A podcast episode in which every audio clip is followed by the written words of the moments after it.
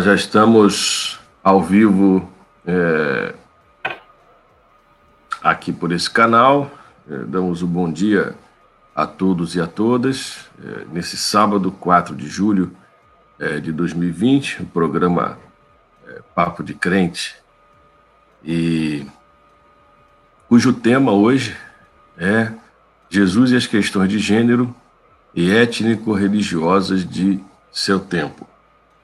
E a gente vai estar conversando, como já fizemos em outras ocasiões, com o Dácio Rony. Pastor Dácio é pastor da Igreja Cristã da Ilha, né, em São Luís do Maranhão.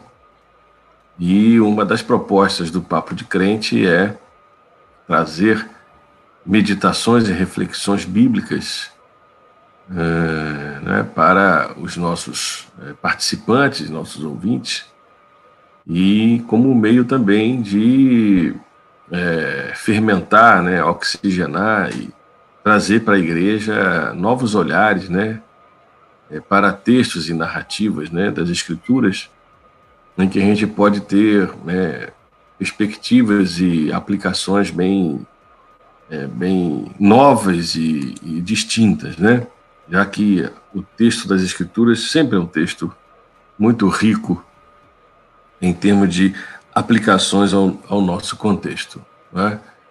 Nós já estamos aqui com o José Carlos Lucena, dando um bom dia. Bom dia, Lucena. E outras pessoas também vão, vão estar chegando.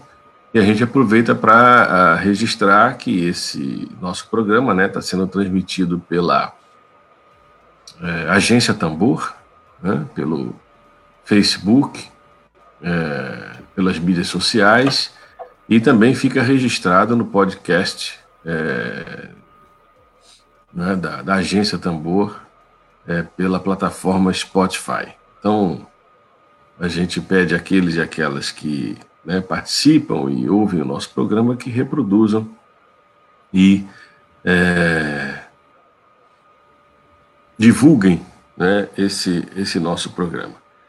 Como eu disse, é, a gente vai estar conversando é, sobre essa temática, Jesus e as questões de gênero e étnico-religiosas de seu tempo, com o pastor Dácio. Mas antes, eu queria fazer um registro aqui é, no nosso Papo de Crente é, sobre é, o Jéter Pereira Ramalho, que essa semana é, faleceu aos 98 anos. Jéter Pereira Ramalho, ele era de origem né, congregacional da igreja de Bento Ribeiro, no subúrbio do Rio de Janeiro. Ele era dentista, mas também é, se tornou um educador, professor universitário, é, autor de um livro importantíssimo sobre a educação protestante no Brasil. E Jeter é, se destacou como um defensor é, dos direitos humanos, no Brasil, na América Latina, na época da ditadura militar, é, quando uh, ele e mais outros, outras lideranças, como uh, Dom Paulo Evaristo Arnes, é, o Jaime Wright e outras lideranças, é, começaram a denunciar é, no âmbito internacional a, a, as transgressões aos direitos humanos no Brasil que o regime militar estava cometendo. Então, essa luta em defesa de refugiados políticos e de torturados e denunciar também, é, junto aos órgãos internacionais, né, o que estava acontecendo no Brasil. É, Pereira Ramalho se notifica né, por conta disso e foi um pastor de esperanças também, é, bem engajado no movimento ecumênico, é, uma referência, foi editor da revista Tempo e Presença, um dos fundadores da SESI, Serviço Ecumênico de Comunidade Ecumênica de Serviço. Então, Jeter, eu quero fazer essa homenagem à memória de Jeter Ramalho aqui no Papo de Crente. É, e dizer que amanhã, às 16 horas, é, pelo canal do YouTube do CONIC, Conselho Nacional de Igrejas Cristãs, vai haver uma live em homenagem a Jéter Pereira Ramalho. E queria deixar esse registro, essa homenagem e esse convite para que todos participem amanhã é, dessa live em homenagem a Jéter Pereira Ramalho, às 16 horas, dia 5, domingo, é, no canal do CONIC, no YouTube. Né? A Jéter Pereira Ramalho, pastor de esperanças. Fica aqui a homenagem do Papo de Crente. Muito bem. Uh, nós vamos uh, conversar, dialogar né, sobre Jesus e as questões de gênero e étnico-religiosas de seu tempo. E para isso nós vamos uh, meditar né, numa narrativa muito conhecida das igrejas do mundo evangélico, que é o encontro de Jesus com a mulher samaritana. Essa narrativa está no Evangelho de João, capítulo 4, né? É, e, e, que nós vamos fazer essa leitura agora é, do Evangelho de João, capítulo 4, versículo de 1 a 3. Antes, né, eu me dei conta aqui, viu, Dácio, que eu é, comecei falando aqui no, no programa, na nossa live, né? Papo de Crente, e ah, falei de você, apresentei, mas não deixei você falar, né? Então, é, assim, vou dar oportunidade para você, algumas palavras né, iniciais aí, é, antes de eu fazer a leitura é, bíblica aqui da narrativa e a gente conversar sobre é, João capítulo 4. Então, está com você a palavra, Dácio. Obrigado. É, bom dia a todos. É mais um uma oportunidade graciosa estar aqui no, no programa Papo de Crente, é um meio pelo qual a gente pode refletir sobre o Evangelho de Jesus Cristo. Né? É, e aí é sempre uma, é um momento muito, muito bom poder estar nesse diálogo, especialmente quando a gente vai falar sobre um texto bíblico, né? E tentar uhum. trazer esse texto para para a vida contemporânea, né, para o nosso mundo, para o nosso cotidiano. Isso é muito enriquecedor. Então, um bom dia a todos. Espero que a gente consiga entrar um pouco mais a fundo no texto e levar alguma coisa para vocês. Muito bem, obrigado, Dácio. É, damos um abraço aqui a Nair e ao Reinaldo, que estão aqui acompanhando a gente. E eu vou, então, é, pedir aí a, a paciência né, da, da quem está participando, que acho que é importante a gente fazer a, a leitura né, é, da narrativa do encontro de Jesus com a mulher samaritana, que é uma narrativa muito é, significativa, muito simbólica, muito importante para a gente discutir e pensar hoje as questões de gênero. Né? Ah, diz assim a narrativa. Os fariseus ouviram falar que Jesus estava fazendo e batizando mais discípulos do que João. Quando o Senhor ficou sabendo disso, saiu da Judéia e voltou uma vez mais a Galiléia. Era necessário passar por Samaria. Assim chegou a uma cidade de Samaria chamada Sicar, perto das terras de Jacó, para que Jacó dera seu filho José. Havia ali o poço de Jacó, Jesus, cansado de viagem, sentou-se à beira do poço. Isso se deu por volta do meio-dia. Nisso veio uma mulher samaritana tirar água. Disse-lhe Jesus: Dê-me um pouco da água. Os seus discípulos tinham ido à cidade comprar comida. A mulher samaritana lhe perguntou: Como o Senhor, sendo judeu, pede a mim, uma samaritana, para beber, água para beber? Pois os judeus não se dão bem com os samaritanos. Jesus respondeu: Se você conhecesse o dom de Deus e quem está pedindo água, você lhe teria pedido e dele receberia água viva. Disse a mulher: O Senhor não tem como tirar água, e o poço é fundo. Onde pode conseguir essa água viva?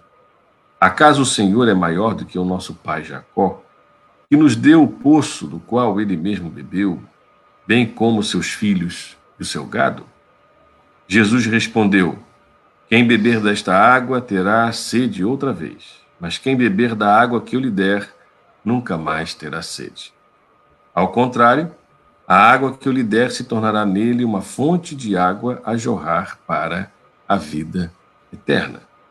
A mulher lhe disse: Senhor, dê-me dessa água, para que eu não tenha mais sede, nem precise voltar aqui para tirar água. Ele lhe disse: Vá, chame seu marido e volte. Não tenho marido, respondeu ela. Disse-lhe Jesus: Você falou corretamente, dizendo que não tem marido. O fato é que você já teve cinco, e o homem com quem você agora vive não é o seu marido. O que você acabou de dizer é verdade. Disse a mulher: Senhor, vejo que é profeta. Nossos antepassados adoraram neste monte, mas vocês, judeus, dizem que Jerusalém é o lugar onde se deve adorar. Jesus declarou: Creia em mim, mulher. Está próxima a hora em que vocês não adorarão o Pai nem neste monte, nem em Jerusalém. Vocês, samaritanos, adoram o que não conhecem. Nós adoramos o que conhecemos, pois a salvação vem dos judeus. No entanto, está chegando a hora e de fato já chegou, em que os verdadeiros adoradores adorarão o Pai em espírito e em verdade. São estes os adoradores que o Pai procura. Deus é espírito, e é necessário que os seus adoradores o adorem em espírito e em verdade. Disse a mulher: Eu sei que o Messias, chamado Cristo, está para vir. Quando ele vier, explicará tudo para nós. Então Jesus declarou: eu sou o Messias. Eu estou falando com você. Naquele momento, seus discípulos voltaram e ficaram surpresos ao encontrá-lo conversando com uma mulher. Mas ninguém perguntou: Queres saber? ou Por que estás conversando com ela? Então, deixando seu cântaro, a mulher voltou à cidade e disse ao povo: Venham ver um homem que me disse tudo o que tenho feito. Será ele? Será que ele não é o Cristo? Então saíram da cidade e foram para onde ele estava. E os seus discípulos insistiam com ele: Mestre, come alguma coisa. Mas ele lhes disse: Tenho algo para comer que vocês não conhecem. Essa, então, foi a leitura é, do capítulo 4, né, do versículos 1, 1 a 30 do Evangelho de João, e a gente vai começar a conversar um pouco sobre esse texto. É, o Dácio, a, a Anaí falou aqui que o, o microfone está né, muito baixo. Talvez se aumentar um volume, não sei se tem que aumentar um volume aí na sua, no seu computador. Mas eu começo fazendo alguns comentários é, importantes sobre é, essa passagem. Né?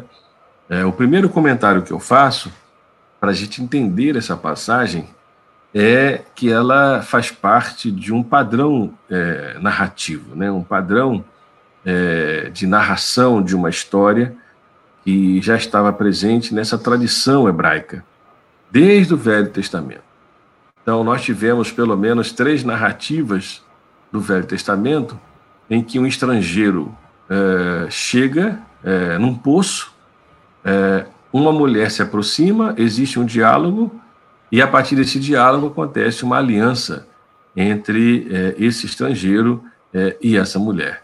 Isso aconteceu com a narrativa é, de Rebeca e Isaac, em Gênesis capítulo 24, é, a narrativa de Raquel e Moisés, e Jacó, melhor dizendo, em Gênesis 29, e também a narrativa de Zípora e Moisés, em Êxodo capítulo 2, versos 15 a 22. Essas três narrativas do Velho Testamento é, têm uma relação com o que aconteceu na cena é, de Jesus com a mulher samaritana. São, como eu já falei, em torno de um poço, a questão da água, um diálogo e uma aliança entre é, as duas pessoas. No caso de Rebeca e Isaac, Raquel, Jacó, Isipro e Moisés, eles se casaram. Mas no caso de Jesus com a mulher samaritana, é, isso não aconteceu. Né? Então, ah, nas três narrativas, é, tudo acaba num banquete e num casamento. E, de certa forma, esse padrão narrativo ele está presente aqui é, na ideia é, não é, nesse, nesse drama, ou nessa trama entre Jesus e a mulher samaritana, que se encontram é, ao meio-dia, é, em torno de um, na beira de um poço, e estabelece ali um diálogo extremamente sugestivo para a gente pensar essa questão de gênero na época de Jesus e na nossa época também, nos nossos dias de hoje. Então, é, esse, esse é o primeiro aspecto do padrão narrativo. O segundo aspecto é justamente o contexto né, em que essa narrativa acontece, se dá. Jesus ele precisa sair da Judéia, que era um território de muitos conflitos para ele, porque ali se concentrava a, o maior percentual né, de religiosos, de fariseus, de saduceus, seus inimigos religiosos e políticos que não gostavam de Jesus. Jesus então precisa voltar para Galiléia e precisa passar pelo território de Samaria. Há aqui uma geografia, né, que não é somente uma geografia de espaços, mas geografia também política, religiosa e étnica porque por conta da rivalidade entre judeus e samaritanos. Né? Samaria era uma região misturada por questões históricas, em que povos não uh, judeus foram trazidos e misturados ali, e a leitura uh, dos judeus para com os samaritanos era uma leitura preconceituosa, discriminatória, olhando de cima para baixo. E Jesus, então, ele precisa passar por Samaria. Há aqui uma fronteira geográfica, uma fronteira cultural, uma fronteira étnica e também uma fronteira é, de gênero. E Jesus está cansado, senta na beira de um poço e chega essa mulher ao meio-dia e há um diálogo inusitado, né? somente os dois é, naquela naquela situação, é, na cidade de Sicar, onde havia uma fonte, desde o período de Jacó.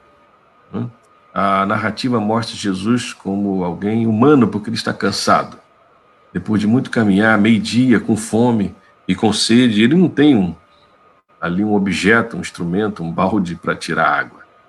E se estabelece então um diálogo com essa mulher que, no horário em que ninguém iria a um poço tirar água, ela aparece e conversa com Jesus a partir é, de uma surpresa ou de um estranhamento é, quando Jesus pede água para aquela, aquela mulher.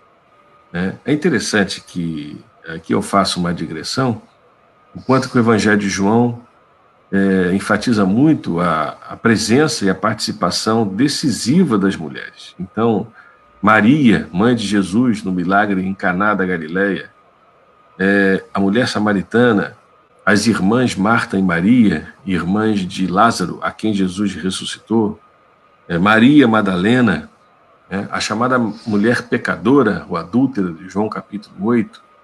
Então, Maria Madalena é a primeira testemunha da ressurreição de Jesus. Então, há no Evangelho de João um protagonismo é, das mulheres e a mulher samaritana é uma dessas é, protagonistas.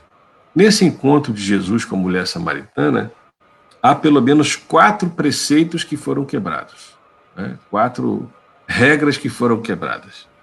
A primeira, um judeu não conversa com samaritanos, com samaritano, não conversava, porque era uma raça impura, inferior, misturada e religiosamente sincrética.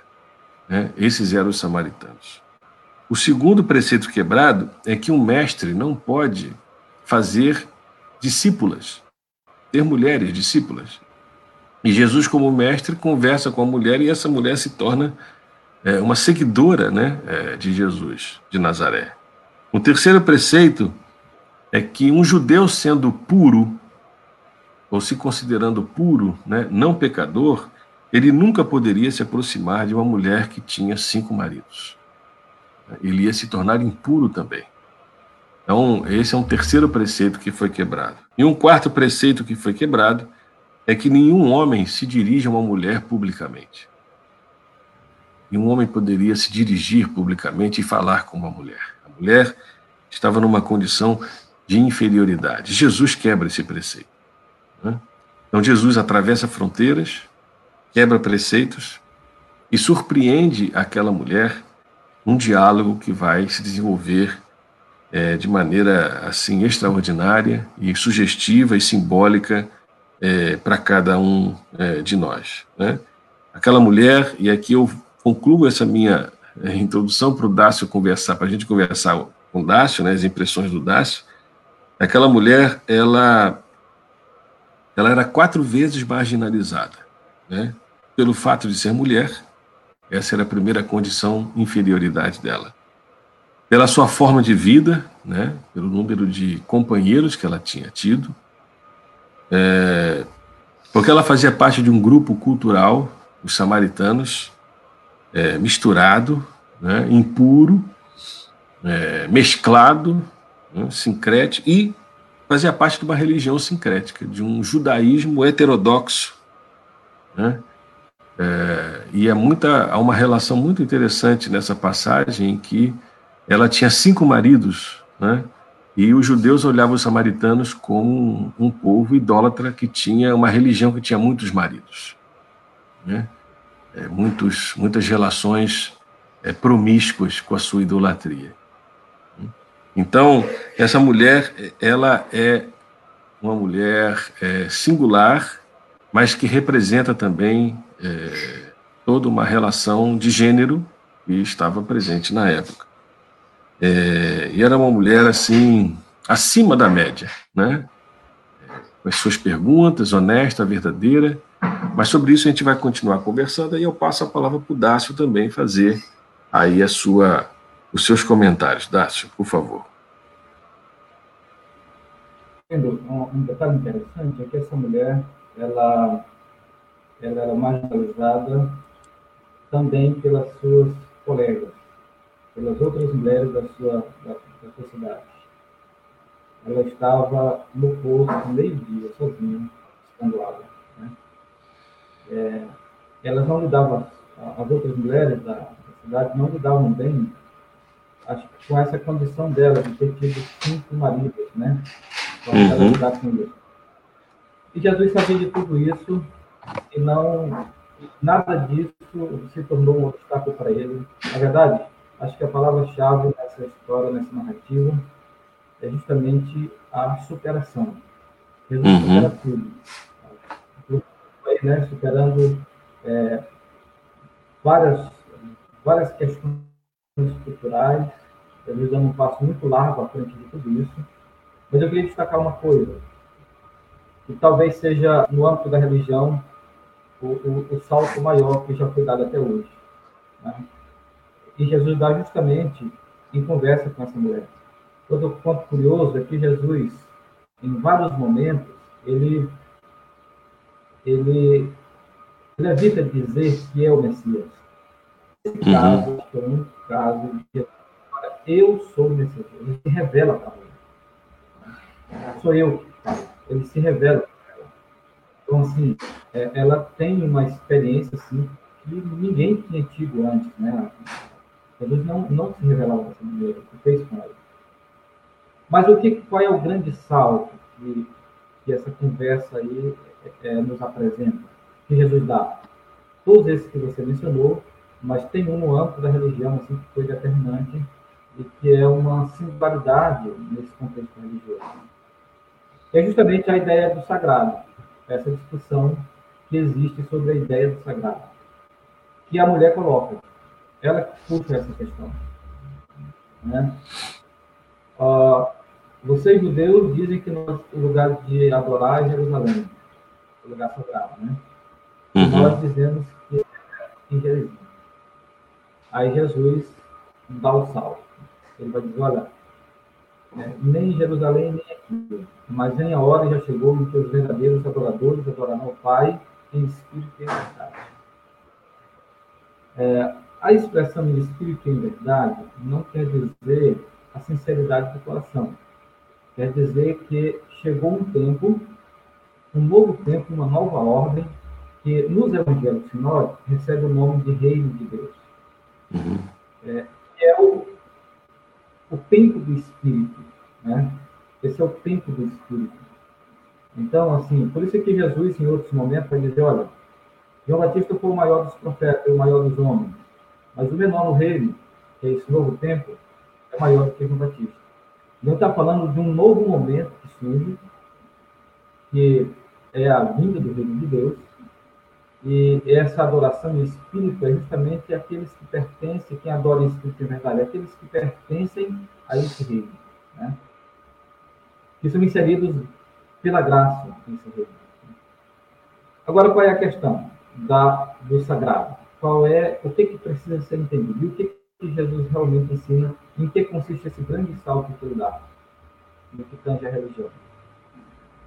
Ah, se perguntássemos o que define a religião como religião, você pega todas as religiões, quer dizer, vamos pegar aqui aquilo que é essencial da religião. Está presente em todas. É, inclusive, interessante, Durkheim faz esse exercício na obra A, a, a Forma de Alimentar da Vida Religiosa.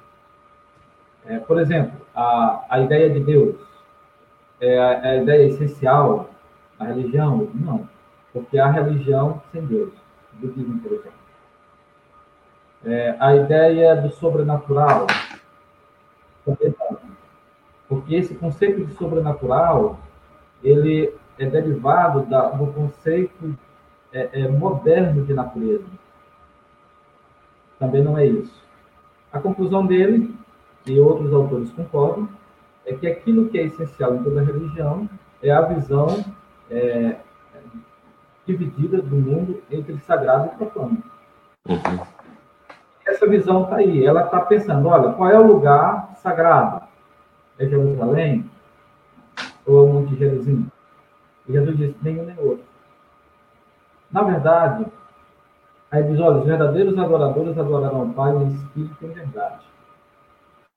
É, não há um lugar sagrado, um lugar determinado que seja sagrado. E aqui uhum. nós temos um grande relação à ideia e uso do tempo. Porque o tempo uhum. é, é, significa justamente esse lugar sagrado. O lugar onde a presença de Deus está. E Jesus uhum. está dizendo que isso não existe, não existe um lugar sagrado. Como também não existe tempo sagrado. Uhum. Ou seja, em si sagrado. Né? É, podemos dizer que todo dia é santo. Certo? Não existe um determinado objeto sagrado. Uhum. Qual é a diferença? É que, no caso das religiões, e aí a gente pega o próprio judaísmo, a, a ideia de sagrado e profano era objetivada. Lugares eram sagrados, templos sagrados, objetos sagrados. Dias, certo? calendário, né? E, exatamente. Então, é, determinados períodos são sagrados, outros não. Determinados lugares são sagrados, outros não. Determinados objetos são sagrados, outros não. Né? Uhum. E Jesus rompe com essa concepção, não com a concepção, não com a ideia do sagrado, mas com essa concepção que põe o sagrado na objetividade. Uhum. Para Jesus, uhum. o sagrado ele se dá no âmbito da interioridade. Isto é, é no âmbito da integridade que eu posso tornar algo sagrado ou posso proponar isso aí, seja o tempo, seja, o, seja é, é um determinado lugar, seja um uhum. determinado objeto, eu posso profanar. Certo? Então, uh, tem um outro, uma outra passagem que Jesus diz, olha, é, o que contamina o homem não é o que entra, mas o que sai. Porque é do coração que sai todos os pecados. Ele vai citando uma lista de coisas. Né? Portanto, o problema está na subjetividade, no coração, na vida interior. Certo? Então, assim, isso é, uma, é um salto muito grande. E isso põe aquilo que Jesus ensinou como algo que difere da religião. Uhum. Aí, nós podemos pensar na fé cristã como algo realmente religioso, mas algo que supera a religião. Uhum. Começa justamente por essa ideia essa, é, é, essa nova ideia do sagrado. Uhum. E, e, assim, é uma singularidade do Evangelho, isso aí. Uhum. É, isso aí é por Jesus, né? Uhum. Então, a, a, quando você tem é, essa visão do sagrado de uma forma religiosa, é, você vai fazer determinadas é, demarcações.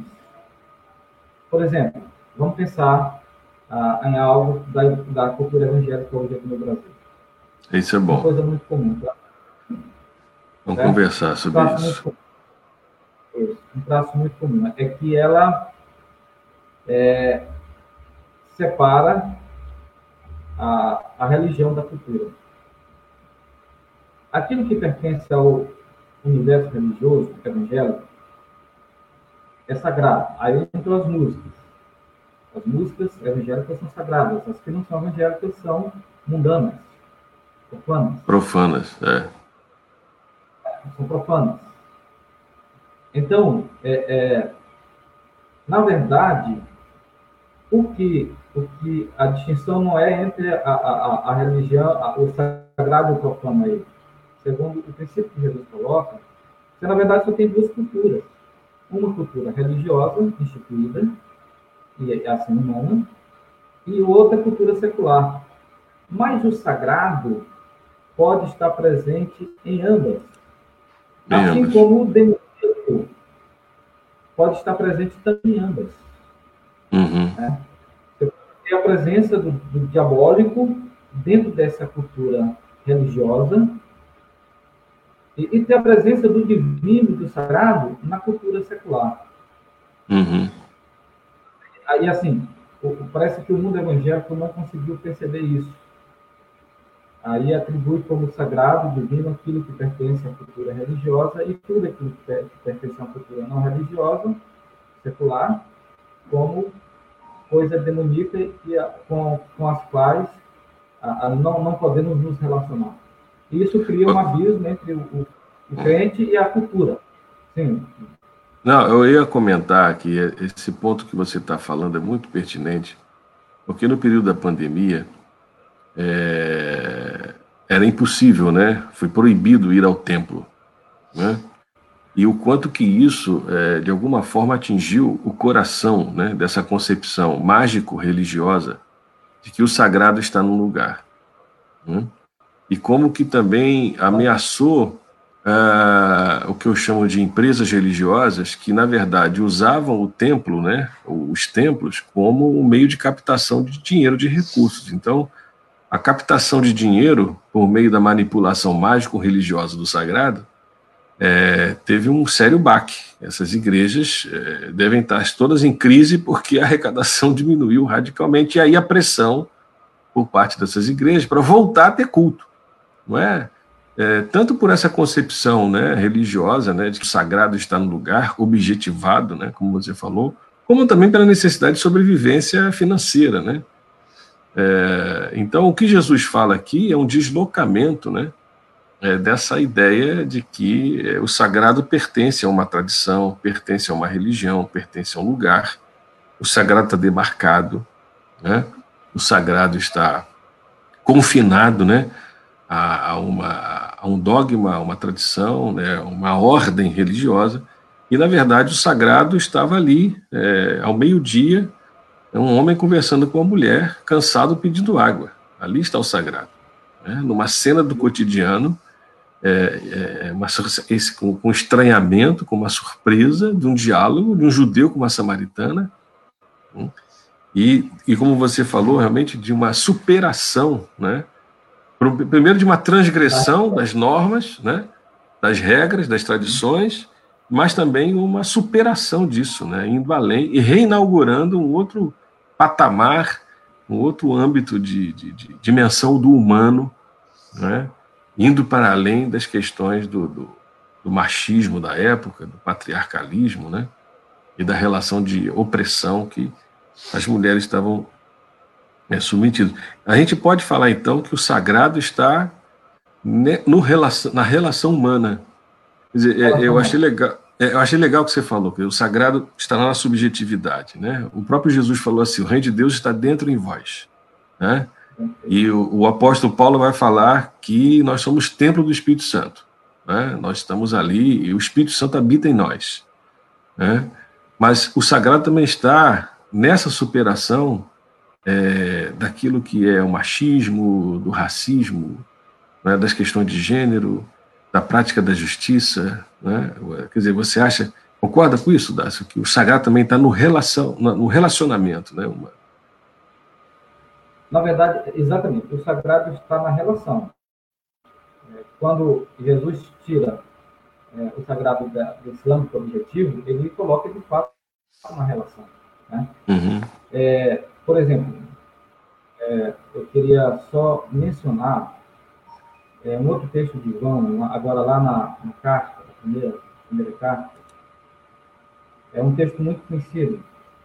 Hum. É, não ameis o mundo, nem o que há no mundo, porque se alguém amar o mundo, o amor do Pai não está nele. Tudo que há no mundo, a concupiscência da carne, a concupiscência dos olhos e a soberba da vida não procede do Pai, mas do mundo. E o texto segue. É, esse mundo aí, esse mundo, ele, ele é também subjetivo. Certo? Também subjetivo. Então, o que seria, por exemplo, é, a concupiscência da carne sugere o quê? É quando o meu prazer é profanado. O prazer é sagrado, mas ele pode ser profanado. Uhum. Quando eu faço, por exemplo, é, mau uso dele, tirando proveito próprio numa determinada relação. Estou profano. O poder. O poder é um bem. O poder da vida. O poder é um bem. Tudo isso está nas relações. Mas ele uhum. só pode ser sacralizado, santificado, se eu utilizo, se eu utilizo para o bem dos outros. Isso está uhum. bem na questão da política. Uhum. É, se eu utilizo o poder, porque Jesus deixa muito claro essa relação entre o, o poder e o serviço. O, o, serviço é o fim, o poder é o meio. Quando se inverte essa ordem, você é, profana o poder. Uhum. Então, uhum. como é que eu como é que eu sacrifico o poder? Quando ele é um instrumento para o serviço. Uhum. Então, é, é, a relação que é sagrada, certo? É, mesmo no caso, no caso das coisas. Quando eu uso os objetos que eu possuo para o bem do outro, eu os santifico. E eu os profano quando eu uso apenas para proveito próprio e não tenho outro em vista. Como Paulo disse, olha, é, trabalho para que tenha com que acudir ao necessitado. Na dado do trabalho, você tem como acudir o necessitado. Né? Então, tudo está, o sagrado está no âmbito da relação. Vamos pegar o caso da igreja, é, lá em Efésios. Paulo vai definir o melhor texto, onde Paulo vai falar sobre o que, o que é a igreja. É, é o texto por excelência sobre a igreja. Né? Ele vai dizer o seguinte: olha, a, a, a comunhão é que é sagrada. Então não existe templo sagrado, não existe templo. Uhum. O templo não é sagrado, é apenas um lugar. O que é uhum. sagrado é a comunhão da comunidade. É a uhum. comunidade, a existência da comunidade. Por isso, eles onde tiver dois ou mais reunidos, lá eu estarei. Porque ali estou sagrado. É nessa comunhão. Uhum. Então, o sagrado está na relação. Né? É na relação. Está na relação. É na relação, assim. É. E, e, e... Assim, nós... Sim, pode falar. Não, conclui aí que eu ia, eu ia retomar aqui para falar dessa assim da engenhosidade dessa mulher samaritana, né? Da perspicácia dela, da, da honestidade, da veracidade, né, dessa mulher é, em conversar com Jesus. É, e Jesus é, reconhece a, a honestidade dela, né? Olha, é verdade que você falou. Você não tem um marido, mas você tem cinco. Né? E ela inquire Jesus, ela questiona Jesus: olha, vejo que você é profeta, mas dizem que o Messias vai chegar. É, então, é, é, é, uma teóloga, né? É uma teóloga, ela é, ela é inquiridora, ela né, e se torna também uma, uma missionária, né? Porque ela vai até a cidade é, e fala com, com as pessoas, olha, conheci um homem, será esse o Messias, né? E leva as pessoas até, a, até Jesus, né? Então, a partir dessa experiência é, né, dessa rede, desse redimensionamento do sagrado, né, que você está chamando atenção, na relação, na subjetividade, né, no deslocamento, né, o sagrado não pertence a um, a um lugar, ela toma uma atitude é, diferente, uma iniciativa né, de, de comunicar e de transmitir né, a, assim, uma mensagem dizendo, olha, o Messias, esse deve ser o, o, o Messias. Né? Agora, Dácio, a gente podia conversar também sobre um aspecto legal no, no texto, que é a questão da água. Né? Quer dizer, é, Deus... Pode falar. É, antes de entrar nesse assunto da água, eu queria só fazer mais uma observação sobre essa questão hum. sagrada. É, uhum. é, João apresenta duas narrativas bem próximas uma da outra. É essa que nós estamos falando, né? A mulher samaritana. Elas são parecidas em, em certo aspecto. E a, e a mulher adulta, que, foi que, era, que, foi, que estava para o apedrejamento. Né? É, logo adiante vai ter essa narrativa da mulher adulta. Né? É, esse, esses dois casos me, me, me, recordam uma música do Chico Buarque, Geninho e Zé Pelim. Uhum. É, eu acho que, com certeza, o Chico se, se inspirou, é, pelo menos na segunda narrativa, com certeza, né? Que era um caso mesmo de apedrejamento. Joga pedra. Interessante que é, ela também, a samaritana, ela também padecia de um certo lixamento é, porque ela estava lá no poço sozinha, naquele horário, no meio-dia. Não era um horário bom para você. Mas ela não era muito bem-vinda na comunidade, mulheres. Era muito aceita. Então, ela, ela sofria também um, um, esse apedrejamento, esse linchamento, né? É, e o curioso é que Jesus se coloca firmemente contra esse linchamento, nos dois casos, afirmando a vida. Isso traz, nos leva para outro ponto que é muito original no discurso de Jesus no contexto religioso, dentro do contexto religioso. Que é, um, que é um, uma ideia que prevalece até hoje, que a, a, a, a, nossa cultura assimilou, e mesmo com o fim da era cristã, ela permanece, que é a ideia do, da vida como bem supremo. Da vida como bem supremo. Né? assim, a, uhum. o cristianismo, ele, ele afirma a vida.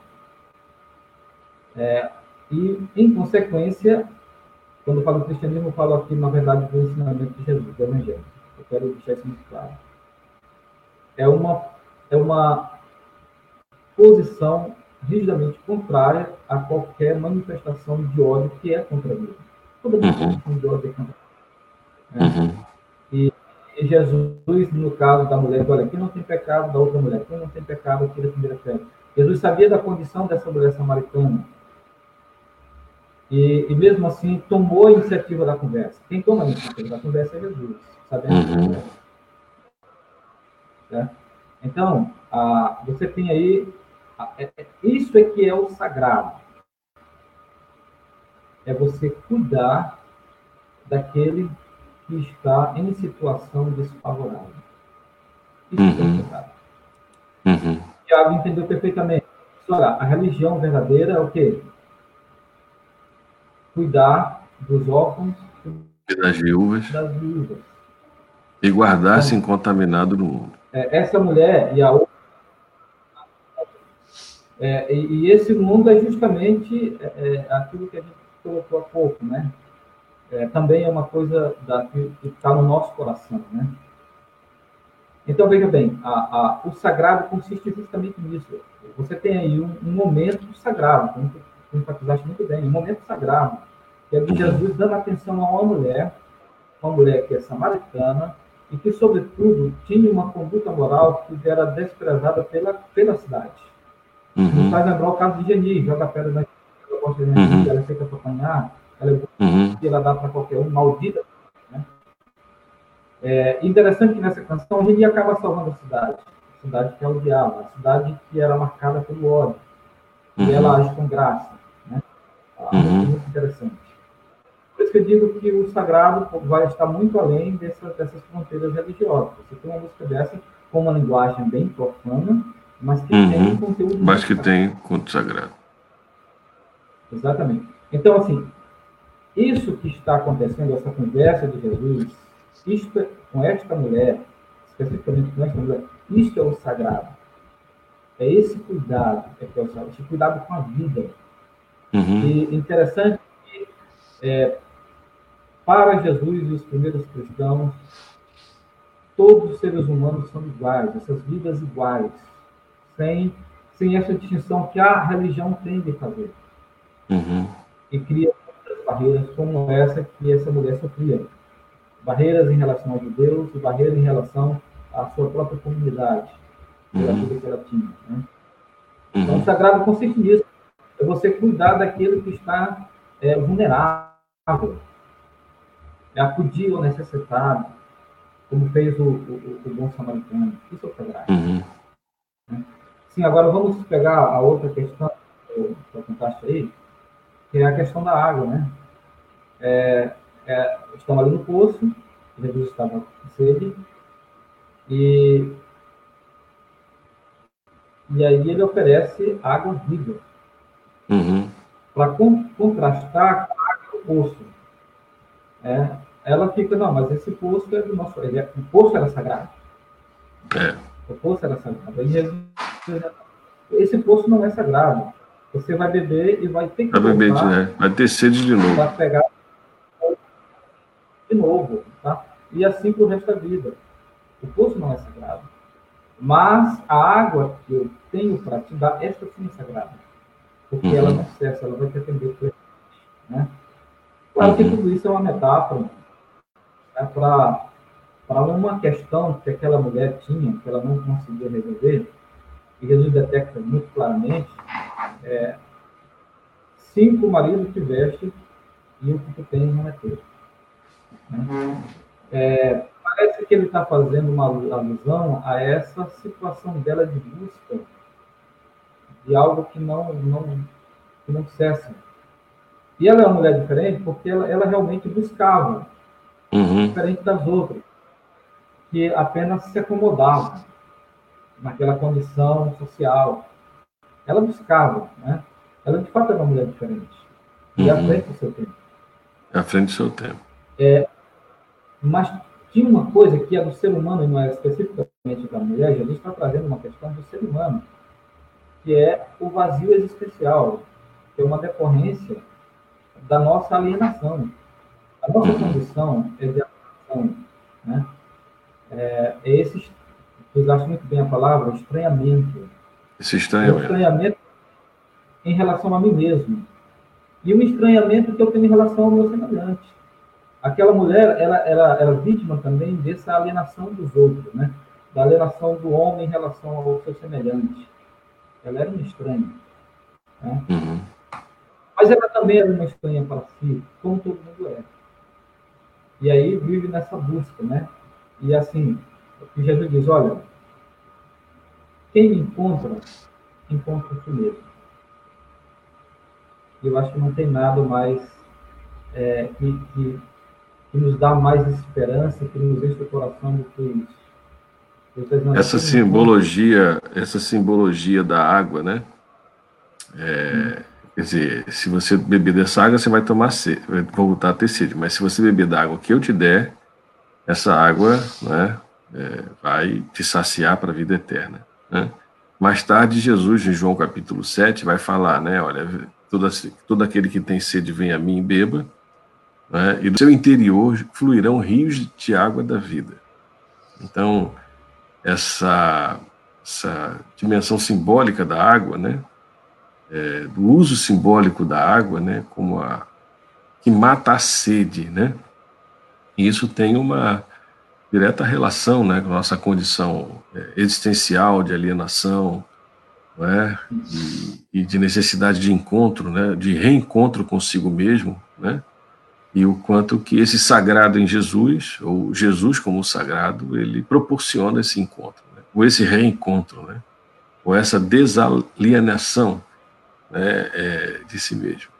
Então, é muito, muito rica essa, essa perspectiva que você coloca, Dácio, né, é, dessa, dessa relação aí da, do sagrado, é, do simbólico da água do, do, e do encontrar a si mesmo, né? Então essa é realmente uma, isso é um, essa é uma dimensão cristã que é a dimensão da vida, né? Da vida. Agora, o quanto que essa religiosidade na época de Jesus e também de hoje, né? e estamos falando aqui dos evangélicos, né, especificamente, que estão na, na onda do dia, né, na ordem do dia, melhor dizendo, é, o quanto que essa religião ela reinventa e reproduz né, essas mesmas discriminações, os mesmos racismos, os mesmos sexismos, as mesmas, os mesmos preconceitos, né, as mesmas separações, as mesmas fronteiras rígidas das coisas, é, reproduz assim essa objetivação do sagrado, né, que você né, colocou, né, e como que esse, essa religião evangélica hoje, né, marcada por tanto farisaísmo, né, tanta hipocrisia e também é, por fundamentalismos, né, que alimentam o ódio, né? E, então, como que ainda a condição da mulher, né, não só da mulher, mas de outras, de outras, outros segmentos, outras minorias, LGBT, homossexuais, né, é, são assim demarcados e marcados, né, com essas fronteiras de, de ódio, de racismo, né, de preconceito, né, de separação.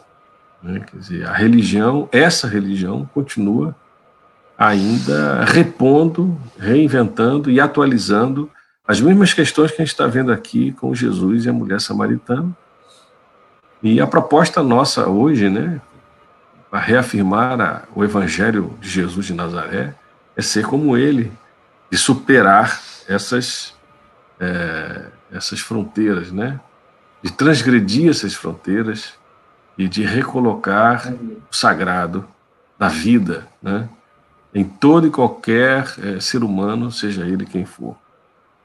E no drama que a gente está vivendo hoje, é, em termos de Brasil, de sociedade, de Ocidente, de civilização, esse sagrado, essa mensagem, né, ela é mais do que necessária, central e urgente da humanização, né, da humanização é, e da luta né, contra toda forma de discriminação, de opressão, de repressão também.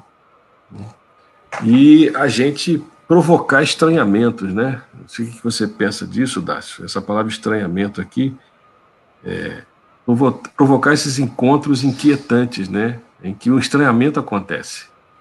E você, a partir do estranhamento, é, você supera essas essas dimensões, essas fronteiras rígidas né, que a, a religião, o fundamentalismo estabelece. Precisamos, assim como Jesus, transgredir. Acho que essa é a, essa é a grande questão. Né? Uhum. Precisamos transgredir, transgredir é, é, todas essas coisas que são novamente postas. Né? Tem uma advertência de Jesus né, que ele fez parece que a gente não atentou, não atentou o suficiente. Acautelai-vos do fermento dos fariseus. Uhum. Tenham cuidado, tenham cuidado com essa, essa coisa invisível, mínima, mas que pode prejudicar tudo. Que vai se espalhando, que vai se espalhando, se espalhou por toda a história, está aqui, de modo que é, é, essa, essa essa realidade religiosa que, coloca, que recoloca essas fronteiras todas entre as pessoas, promovendo o máximo de alienação, tanto essa uhum. alienação na relação com o outro, como na relação consigo mesmo, porque uma religião assim, ela é um deserto. Ela uhum. torna a alma cativa. Ela é uma escravidão. É um deserto, uhum. é uma aridez. O oposto daquilo que Jesus apresenta, que é a água viva. O evangelho é libertador religião é opressão. Entende? Então, assim, é, infelizmente, muita gente que confessa o nome de Jesus, mas apenas como confessa apenas como um símbolo religioso. não, não, não é a confissão de uma experiência real, vivida, com essa pessoa que está viva e ativa em nós, que é Jesus Cristo. Uhum. Isso é que é transformado. Né? Uhum. Essa relação com Jesus. Né? Não, é, não é uma relação mediada pela religião ou, uhum. ou, ou, ou é, é, toda determinada pela religião. Né? Então, isso, quando a pessoa está dentro desse contexto, ela vive nesse, deserto, nessa aridez, e ia promover essas separações, essas infinitas separações, né? Aí vem a questão do gênero, é, vem a questão dos grupos, é, é, é, das minorias, é, e assim vai reproduzindo essa coisa que a gente vê no tempo de Jesus e que Jesus transgrediu. Uhum. Muito conscientemente transgrediu. E, e qualquer discípulo de Jesus tem que fazer a mesma coisa, é transgredir isso. Né? Que é, propõe né, o programa Papo de Crente. É uma voz alternativa a tudo que está posto aí nesse cenário uhum. Muito bem, estamos, é, depois dessa, desse diálogo, dessa conversa, dessa reflexão é, sobre o encontro de Jesus com a mulher samaritana, né, nenhuma pretensão aqui de esgotar né, a narrativa e nem fixar um só sentido dessa narrativa, mas justamente mostrar a riqueza né, dos sentidos possíveis e das aplicações é, dessa narrativa sagrada, né, é, que é, nos desafia hoje no nosso contexto. Né? A gente conversou sobre Jesus e as questões de gênero e étnico-religiosas de seu tempo, que são também questões do nosso tempo.